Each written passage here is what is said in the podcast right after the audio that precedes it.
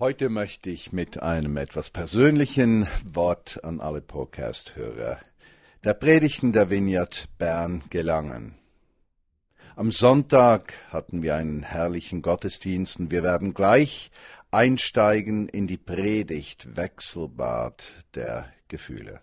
Doch vorher möchte ich sämtliche Podcast-Hörer und Hörerinnen ganz, ganz herzlich einladen zu unserem einzigartigen Erntedankfest Gottesdienst am 26. Oktober dieses Jahres, und zwar in der Mehrzweckhalle an der Papiermühle Straße in Bern. Wir beginnen das Fest um 14 Uhr. Gut um 16 Uhr beginnt der Gottesdienst bis rund 18.30 Uhr. Weshalb eine persönliche Einladung? Das Erntedankfest ist für mich persönlich der wichtigste Gottesdienst im Jahr. Warum? Dankbarkeit. Dankbarkeit ist eine Kraft, die Menschen dabei hilft, Probleme zu lösen, eine Perspektive zu bekommen, mit der sie den Kräften der Welt nicht ausgeliefert sind. So viele Dinge kommen an unser Leben heran, Dinge, die wir nicht lösen können, Herausforderungen in Familien, im Beruf, an anderen Orten, Herausforderungen auch mit uns selbst. Dankbarkeit gibt eine neue Perspektive. Einmal im Jahr feiern wir in der Vineyard Bern Dankbarkeit an diesem Erntedankfest und dieses Jahr im Besonderen mit vielen God Stories, Geschichten, die Gott im Leben verschiedenster Menschen geschrieben hat. Wir werden God Stories hören, God Stories feiern, God Stories auch aufnehmen digital und vielleicht sogar ein spezielles Podcast machen, nur mit God Stories. Wir werden der God Story eines Abraham, eines Isaac, eines Jakob begegnen, eines Josef, eines Mose, eines Aaron, eines David. Und wir werden bei dieser Gelegenheit unsere Dankbarkeit auch mit großzügigem Geben Ausdruck verleihen. Für mich einer der schönsten Gottesdienste im Jahr der Vineyard Bern. Persönlich sammeln meine Frau und ich fünf Frankenstücke bei jeder Gelegenheit, wo wir ein fünf Frankenstück kriegen. Weshalb? Wir legen es zur Seite, sparen es auf auf den Erntedank Gottesdienst. Auf diesen fünf Frankenstücken steht Gott sorgt. Und so sagen wir mit jedem Sparen eines fünf Frankenstückes für das Erntedankfest, Gott ist unser Versorger. Er schaut zu uns. Und so lade ich dich oder sie ganz herzlich ein, am 26. Oktober in der Mehrzweckhalle in Bern mit uns diesen Gottesdienst zu feiern. Doch jetzt wollen wir in die Predigt vom 12. Oktober, die Predigt der Vinia Bern, einsteigen. Wir werden in Genuss kommen der Gegenwart eines Herrn Abraham, eines Herrn Isaac, eines Herrn Jakob, eines Herrn Josef, eines Herrn Mose, eines Herrn Aaron und eines Herrn David. Diese sieben Herren werden uns am Erntedankfest mit ihrer Gegenwart erfreuen. Ich nehme an, dass Sie kurz auch etwas sagen werden an diesem Erntedankfest, aber Sie werden da sein, um etwas von Ihrer God Story zu erzählen. Dazu haben wir noch einen besonderen Gast oder zwei aus Berlin. Wir werden God Stories von Bern hören, aber die Berliner, die sind einfach spitze. Und schon sind wir mittendrin in der Predigt. Äh, ich werde euch heute in der Predigt durch ein Wechselbad der Gefühle führen. Nicht, weil ich das möchte, sondern weil ich den Eindruck hatte, dass in der vergangenen Woche das Wechselbad der Gefühle, das ich erlebt habe, dass ich darüber sprechen sollte. Als das Wechselbad begann, habe ich gesagt, Herr, ich werde nicht darüber sprechen, ohne du drückst den Finger drauf. Und ich habe gestern und heute empfunden, er drückt den Finger drauf, ich soll das teilen. Doch zur Geschichte. Sonntagmorgen in Berlin. Wir haben einen Brunch mit gut 20 Personen. Großteil davon sind Menschen, die noch nicht mit Jesus Christus leben oder erst vor kurzem Frieden mit Gott gefunden haben. Und so wird einer unserer Freunde gebeten, doch das Essen zu segnen. Worauf er aufsteht und sagt, Schön ist es hier, so zusammen zu sein und so zusammen zu essen ist auch schön und überhaupt ist es schön. Und ich spreche jetzt das Essen selig im Namen des Vaters, des Sohnes, des Heiligen Geistes in Ewigkeit. Amen. Aber ich kam am letzten Sonntag früh in, den Genuss von, von selig gesprochenem Essen. Er muss sich dann das doch etwas überlegt haben. Eine halbe Stunde später fragt er nach, geht das überhaupt? Kann man das Essen selig sprechen? Weiß nicht, wo er das aufgeschnappt hat mit selig sprechen. Muss mit unseren Freunden in Italien zu tun haben. Äh, aber auf jeden Fall war es herrlich. Dann haben wir eine Gebetszeit. Und einer unserer Freunde hat einen Sohn, der lebt nicht mit Jesus. Er hat ihm gesagt in der Gruppe, ja, wenn wir für ihn beten könnten. Worauf dann eine dieser Personen, die Jesus gefunden haben, folgendermaßen betet. Lieber Jesus, jetzt hör mal gut zu. Wir haben hier ein Problem. Wie du weißt, lieber Jesus, hat ja der drei Söhne. Und einer der Söhne heißt Christian und er hat ein echtes Problem. Und wenn du nah nicht machst, dann muss er gleich wirken, sonst wird er immer größer. Amen. Und ich frühstücke da und ich denke, es gibt nichts Herrliches, als Menschen zu sehen, die Jesus kennenlernen.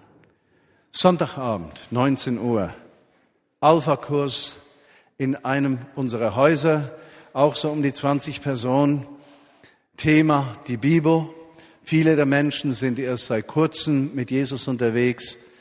Wir haben dann eine Gesprächsgruppe, also nach dem Vortrag gibt es eine Gesprächsgruppe. Ich habe fünf Menschen bei mir. Zwei haben begonnen mit Jesus zu leben, der eine zwei Tage vorher.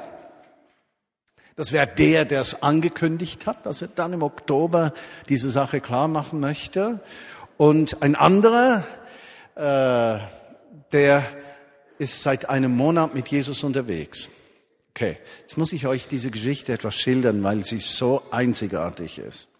Also beginnen wir mal bei dem, der bereits einen Monat ist. Äh, der wurde seit drei, vier Jahren begleitet von Menschen, die er in einem Chatroom kennengelernt hat. Und er hat gechattet, das waren Christen, und die haben ihn drei, vier Jahre über den Chat begleitet, für ihn gebetet. Sein Leben kam wirklich an eine Kreuzung und er hat äh, im Chat mit ihnen gesprochen. Sie haben gesagt, komm doch zu uns ins Erzgebirge, also nach Sachsen. Und ist er dann hingegangen, eine ganze Woche lang haben sie mit ihm gesprochen, gebetet, ihm geholfen. Und zufälligerweise war diese Frau mal in der Vignette Bern gewesen vor Jahren und hat ihm dann gesagt, nun, ich habe gehört, Martin Georger, die sind in Berlin, da musst du mal hingehen. Und so sitzt dieser Mann da, in dieser Fünfergruppe und erklärt. Also ich habe ich habe ganze Sachen mit Jesus gemacht, radikal alles rausgeräumt. Und jetzt gibt's nur noch eines, Jesus. Und ich lebe nur noch mit ihm. Und Mann, hat der Gas gegeben. Und ich schaue mich so um und da sitzt ein älterer Herr, sagen wir dem Helmut. Also nicht Helmut, einfach Hel sagen wir dem Helmut. Und Helmut ist ein, den haben wir vor zwei Monaten kennengelernt auf der Straße, äußerst gebildeter Herr, sehr einsam, aber ist sehr analytisch. Und ich schaue ihn an, wie er diesen anderen betrachtet, als der spricht, und ich merke, für den läuft jetzt nur noch Bahnhof. Bevor ich reagieren kann, sagt ein junger Mann, sagen wir dem Matthias, sagt, Du, wenn man so glaubt, wie ihr glaubt, dann macht der Glaube den Menschen angstfrei. Habt ihr das gehört? Wenn man glaubt, wie ihr glaubt, dann macht der Glaube frei von Angst. Worauf ich einspringe und sofort Liebe, Annahme, Vergebung erkläre, worauf dann die nächste Person, nennen wir sie mal Ulla, sagt, du Martin, ich hab hier eine Frage. Ja? Martin, wie ist das nun? ich glaube ja jetzt an den Jesus, ja? Aber ich glaube auch noch an Thor. Thor, Odin, ja? Wotan. Also ich glaube ja an den Jesus jetzt, aber immer noch an Thor. Martin, geht das überhaupt so?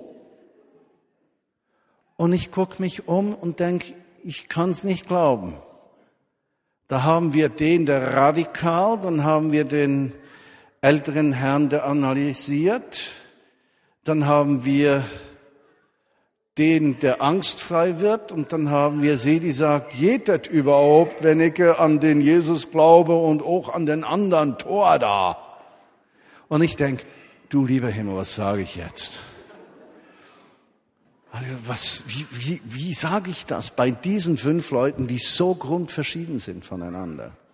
Und ich habe dann gesagt, okay, äh, hör mal, Ulla, habe ich gesagt, Sache ist so. Gott hat jeden Menschen geschaffen mit dem Verlangen, Gott kennenzulernen. Und weil viele Menschen Gott nicht kennengelernt haben, haben sie sich Götter vorgestellt. Und die Germanen haben sich Odin vorgestellt, Wotan. Tor. Und die Tatsache, dass du an Tor geglaubt hast und noch glaubst, heißt nichts anderes in deinem Herzen ist ein Verlangen, Gott zu kennen.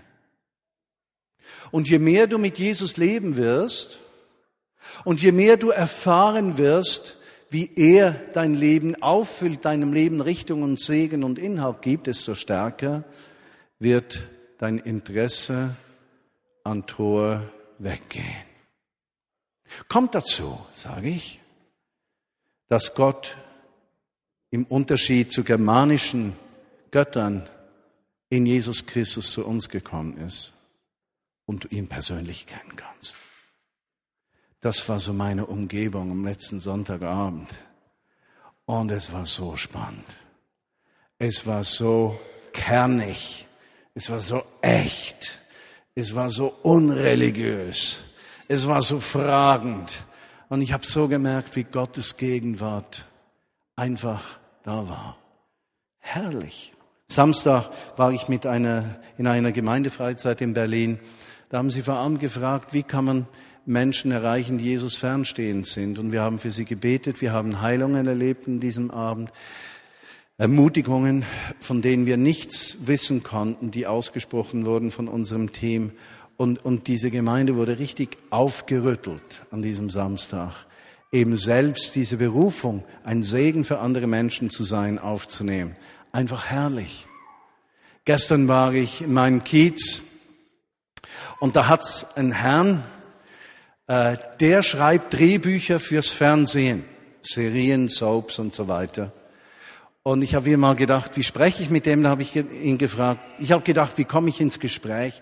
Dann habe ich gesagt, du Hans, wie muss man eine spannende Predigt schreiben? Wie muss eine Predigt sein, damit sie spannend ist? Ich meine, du schreibst Drehbücher fürs Fernsehen.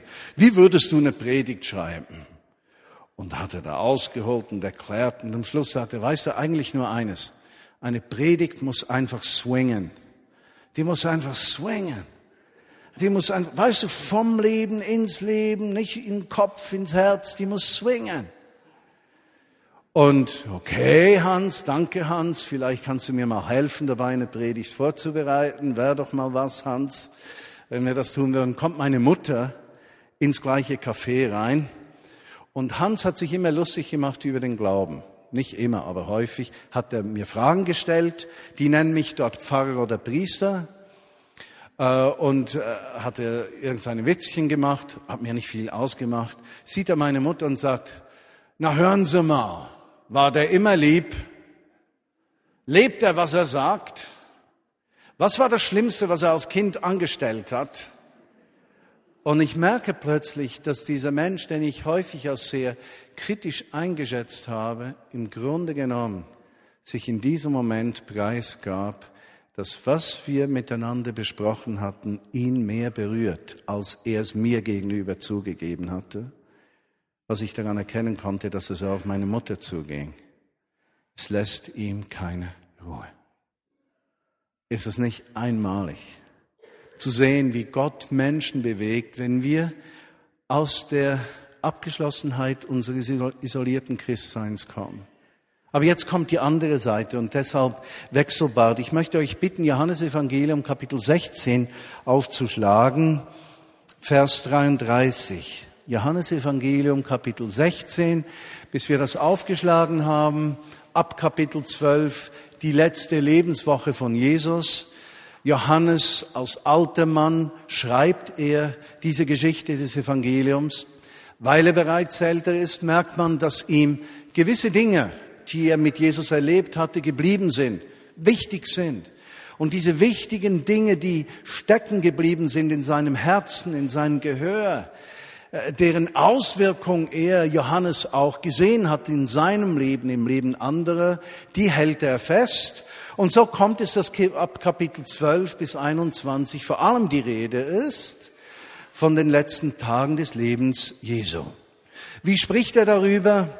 Er spricht vor allem darüber, dass seine Jünger den Menschen dienen sollen.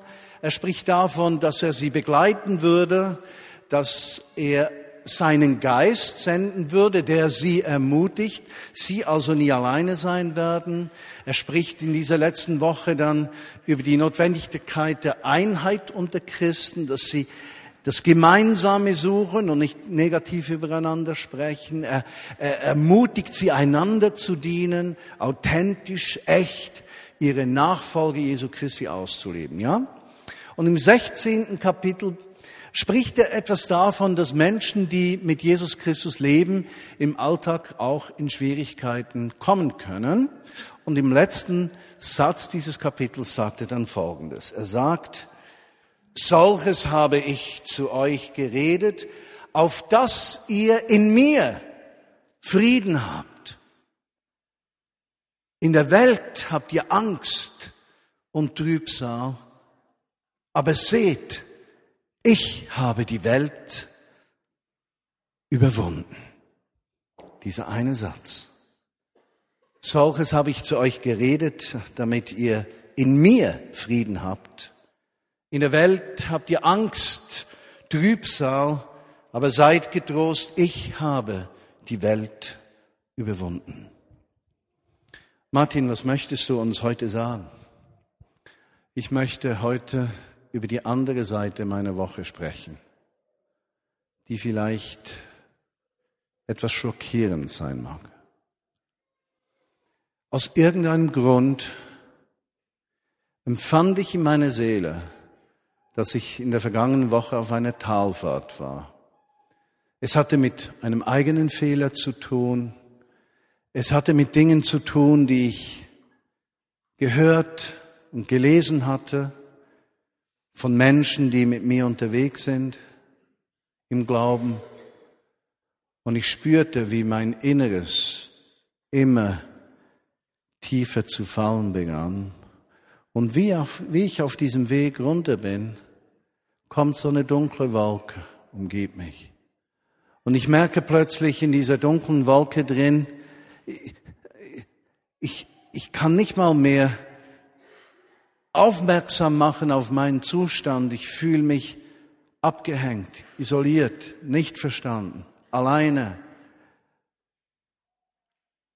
Kennst du das Gefühl, wenn, wenn, wenn du fällst ins Bodenlose? So ungefähr, du springst aus dem Flugzeug raus, genießt die ersten fünf Sekunden den freien Fall und dann merkst du, dumm, ich habe im Flugzeug meinen Fallschirm vergessen. Und was vorhin noch wunderschön war im freien Flug, in dieser Freiheit, wird zum Albtraum, weil du weißt, nächstens schlage ich auf und dann ist alles vorbei.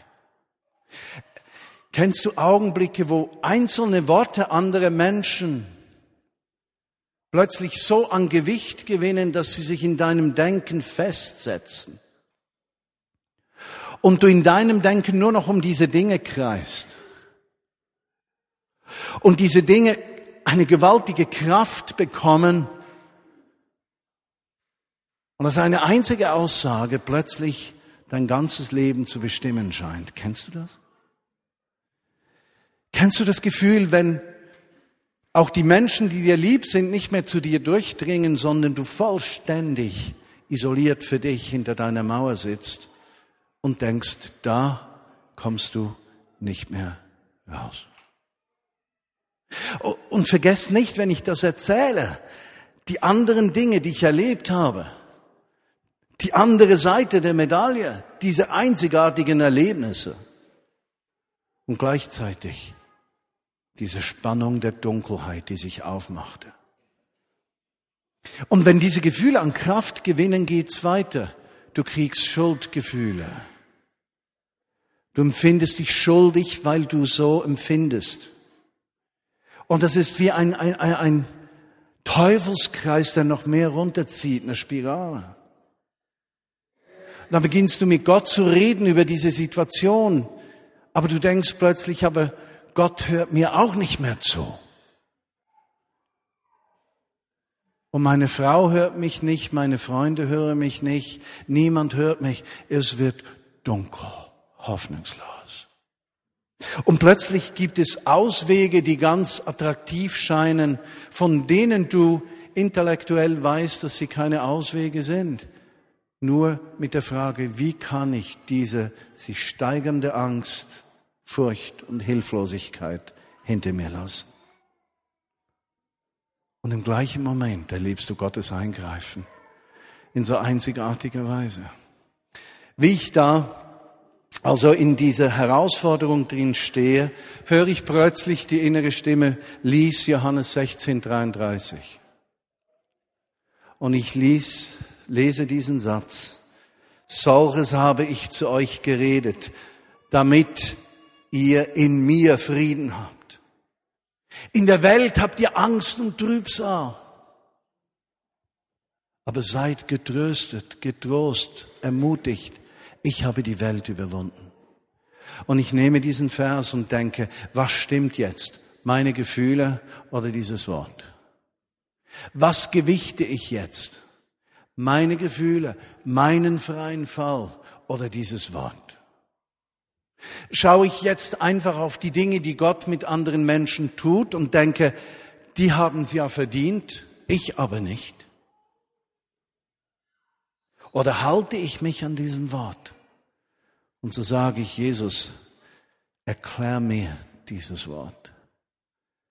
Ich kann mich nicht halten an der Zerbrochenheit meiner Gefühle. An der dunklen Wolke kann ich mich nicht halten. Diese Wolke wird mir nicht helfen dabei, wieder rauszukommen. Ich brauche etwas, woran ich mich halten kann. Und so denke ich über diesen Satz nach und merke Folgendes. Erstens, im zweiten Teil sagt er, in der Welt habt ihr Angst. Und plötzlich realisiere ich, dass Jesus selbst zu seinen Jüngern sagt, in der Welt habt ihr Trübsal, habt ihr Angst. Und er sagt das nicht mit einem vorwurfsvollen Ton. Er macht eine Feststellung. Er sagt, Martin, in der Welt, in deinem Alltag kommen Ängste, Unsicherheit, Schmerzen. Da genügt vielleicht ein Wort eines Menschen, ein E-Mail von jemandem, um dich so tief zu treffen, dass du, dass du nicht mehr atmen kannst, denkst du. In der Welt hast du Angst. Und ich höre, wie Jesus sagt, ich verstehe, du hast Angst. Es ist okay, du hast Angst.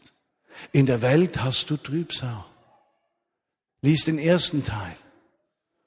Solches habe ich zu euch geredet, auf das ihr in mir Frieden findet.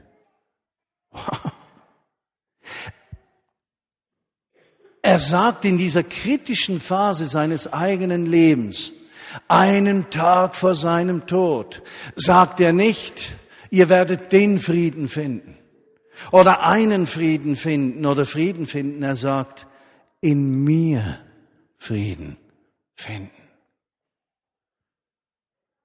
Also Jesus versteht mich, ja? Und Jesus sagt, den Frieden, den du brauchst, den kriegst du in mir. Was heißt denn in mir? Da gibt es ein Stichwort. Geborgenheit in Jesus Christus suchen. Nicht in den Umständen, Nicht in den Fragen, nicht in Ungerechtigkeiten, nicht in Unterstellungen, nicht in Schmerzen, nicht in deiner Unsicherheit, nicht in deiner Selbstanklage, nicht, sondern in ihm wirst du Frieden finden, in der Geborgenheit mit ihm. Und ich merkte, wie diese Worte in meinem Innersten zu wachsen begannen und mit der Realität dieser dunklen Wolke umzugehen begannen. Solches habe ich zu euch geredet, damit ihr in mir Frieden habt. In der Welt habt ihr Angst, seid getrost. Ich habe die Welt überwunden. Ich finde diesen Satz absolut einzigartig und gigantisch. Ich erkläre euch noch weshalb. Hätte der Autor nicht schreiben können, Jesus hätte gesagt, aber seid getrost, ich habe die Angst überwunden. Du magst sagen, aber was meinst du, was ist der Unterschied, ob er sagt, ich habe die Welt überwunden oder ich habe die Angst überwunden? Ganz einfach. Die Angst ist das Symptom des Problems. Die Kraft dieser zerbrochenen Welt, die uns entmutigt, ist der Kern des Problems. Und Jesus sagt damit nicht, ich habe das Symptom der Angst überwunden. Er sagt, ich habe das Kernproblem überwunden. Was dir Angst machen kann, deine Beziehungsherausforderungen, deine berufliche Bedrohung, wie wir heute gelesen haben, fürchten sich nur 17 Prozent der Schweizer in dieser Wirtschaftskrise Geld zu verlieren. Also ich fürchte mich auch nicht, weil ich gar nicht so viel habe, dass ich mich fürchten könnte. Aber seien wir ehrlich, wer hat nicht schon daran gedacht, dass er den Job verlieren könnte?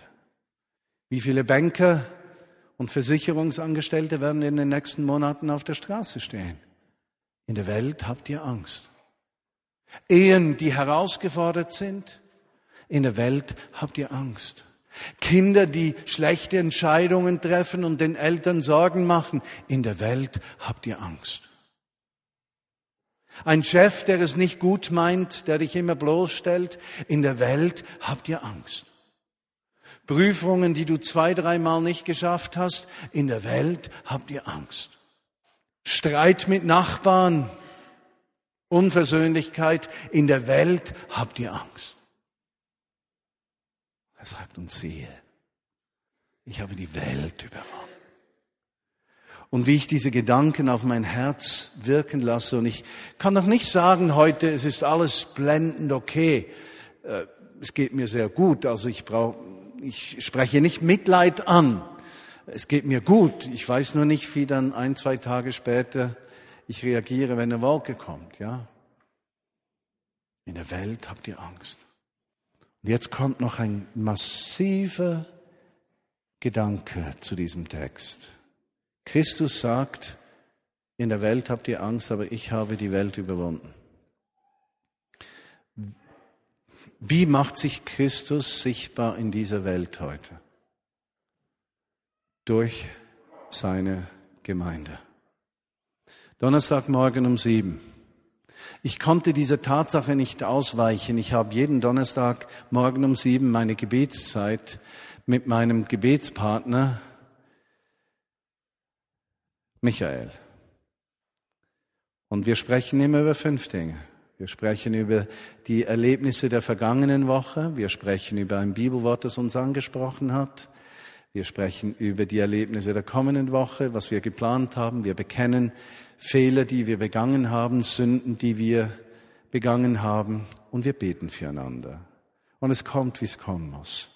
Michael fragt mich, wie geht es dir? Und ich sage so, frag mich nicht. Und da beginnt dieser erwachsene 40-jährige Mann zu beten. Mit einer Zartheit der Worte, die ihresgleichen sucht, dass Jesus mir begegnet. Und wie dieses Gebet zu Ende ist, unsere Gebetszeit zu Ende ist, bin ich fähig, zu Georgia zu gehen und zu sagen, Georgia, bete jetzt gleich für mich. Jetzt. Ich breche aus. aus dieser Isolation. Und sie legt die Hand auf mich und ich mache einen weiteren Schritt aus der Tiefe der Einsamkeit heraus.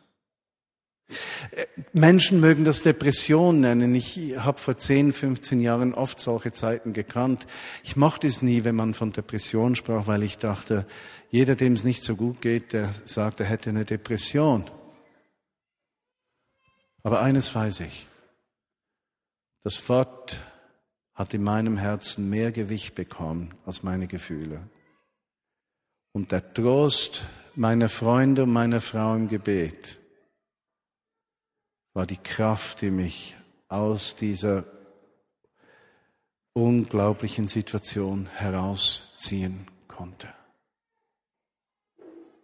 Was machst du mit diesen Gedanken? Wo stehst du? Vers 23, wir kommen Schritt für Schritt zum Ende. Vom gleichen Kapitel, Kapitel 16 steht, an jenem Tag werdet ihr mich gar nichts mehr fragen. Wahrlich, wahrlich, ich sage euch, was irgend ihr den Vater bitten werdet in meinem Namen, wird er euch geben. Bis jetzt habt ihr gar nichts in meinem Namen gebeten. Bittet, so werdet ihr nehmen, damit eure Freude vollkommen sei. Solches habe ich zu euch in Gleichnissen gesagt. Es kommt aber die Stunde, wo ich nicht mehr in diesen Bildern zu euch rede, sondern offen das sage, was der Vater mir gesagt hat. Vers 26, an jedem Tag werdet ihr in meinem Namen bitten, und ich sage euch nicht, dass ich den Vater für euch bitten wolle. Und jetzt ein Höhepunkt. Denn der Vater selbst hat euch lieb, weil er mich liebt und glaubt, dass ich von Gott ausgegangen bin.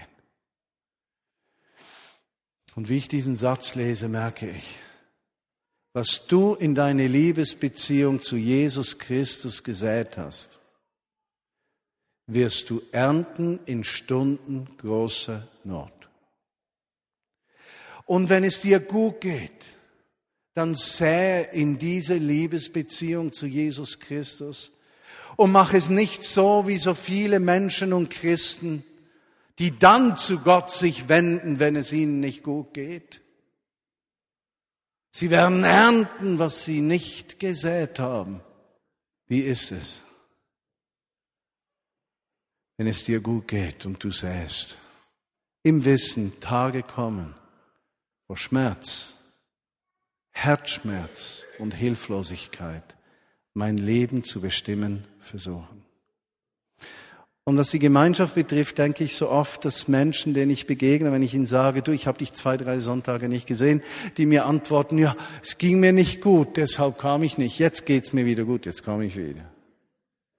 Ein vollständiger Widerspruch zu jedem vernünftigen Christsein. Wir brauchen uns am meisten dann, wenn es uns nicht gut geht. Und da dürfen wir nicht einfach zu Hause sitzen bleiben und warten, bis die ganze Welt uns, uns anruft, sondern wir müssen zu dieser ganzen Welt gehen und sagen, hallo, help, beten bitte, helft. Ist es ein Kampf? Es ist ein Kampf. Ist es einfach? Es ist nicht einfach.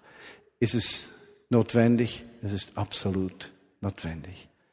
Und bevor wir beten, schließt doch die Augen. Solches habe ich zu euch geredet, damit ihr in mir Frieden habt. In der Welt habt ihr Angst und Trübsal, aber seid getrost. Ich habe die Welt überwunden. Amen.